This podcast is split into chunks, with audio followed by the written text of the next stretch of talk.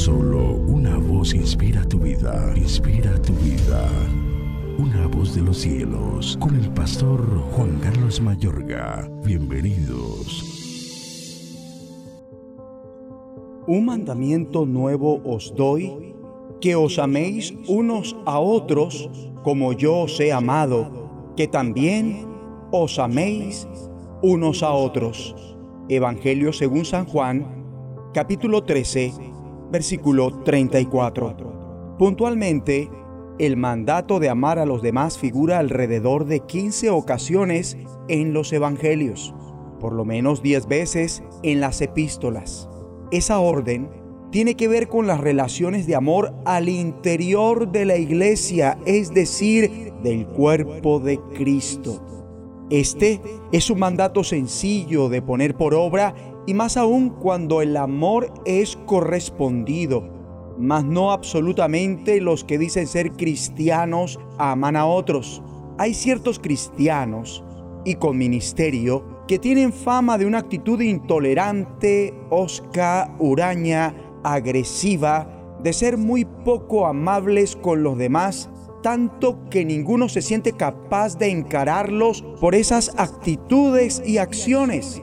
Desgraciadamente, de personas como ellas suele hablarse a sus espaldas, mas no con ellas cara a cara.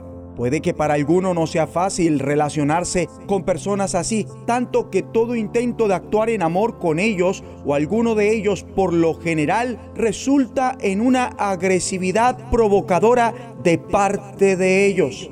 Pero que esto no te desanime. Antes bien, fortalecido en el Señor y bajo la guía del Espíritu Santo, confróntalos por ese comportamiento.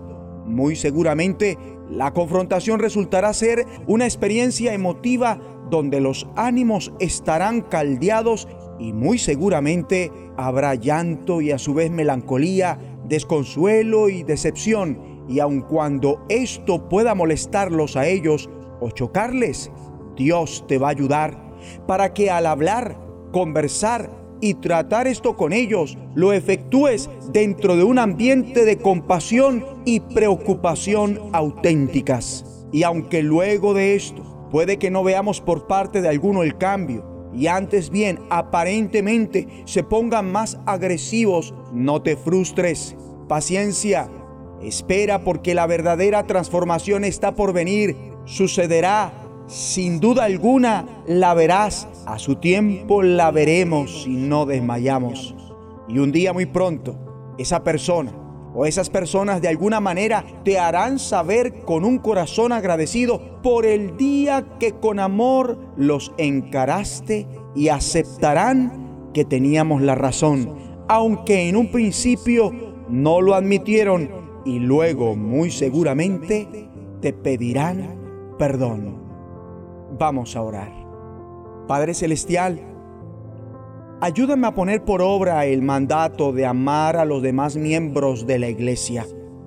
Ayúdame a amar así no sea correspondido y a entender que si amo sin desmayar a quienes son reacios, finalmente el amor triunfará, los transformará en el nombre de Jesucristo. La voz de los cielos, escúchanos, será de bendición para tu vida. bendición para tu vida.